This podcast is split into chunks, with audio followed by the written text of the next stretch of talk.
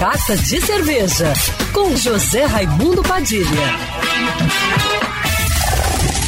Alô, ouvintes da Rádio Band News FM Rio, saudações cervejeiras. Bem-vindos ao Carta de Cerveja de hoje.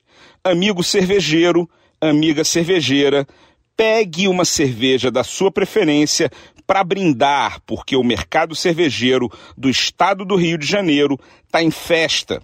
Foi aprovada a PL 2606 de 2020, que beneficia todas as microcervejarias do estado e, consequentemente, quem gosta e consome cerveja artesanal também ganha com essa conquista.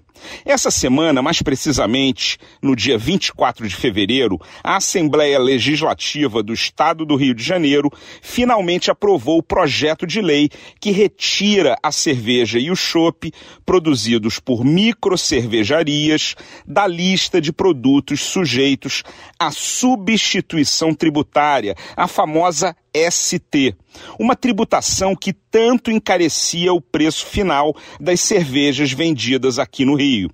Para você entender melhor o impacto desse projeto de lei, o sistema da substituição tributária, AST, concentrava na origem e antecipava um imposto pago pelo produtor.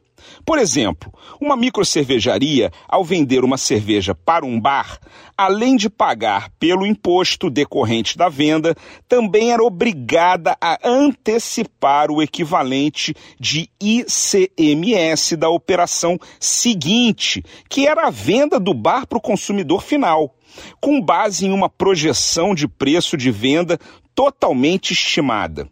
Os pequenos produtores de cerveja artesanal ficavam prejudicados no fluxo de caixa, porque a ST absorvia capital de giro antes mesmo da venda num negócio de margens tão reduzidas.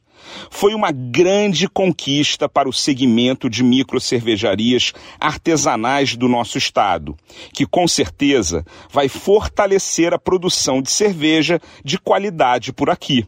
Saudações cervejeiras e para me seguir no Instagram você já sabe, arroba Padilha Sommelier. Quer ouvir essa coluna novamente? É só procurar nas plataformas de streaming de áudio. Conheça mais dos podcasts da Band News FM Rio.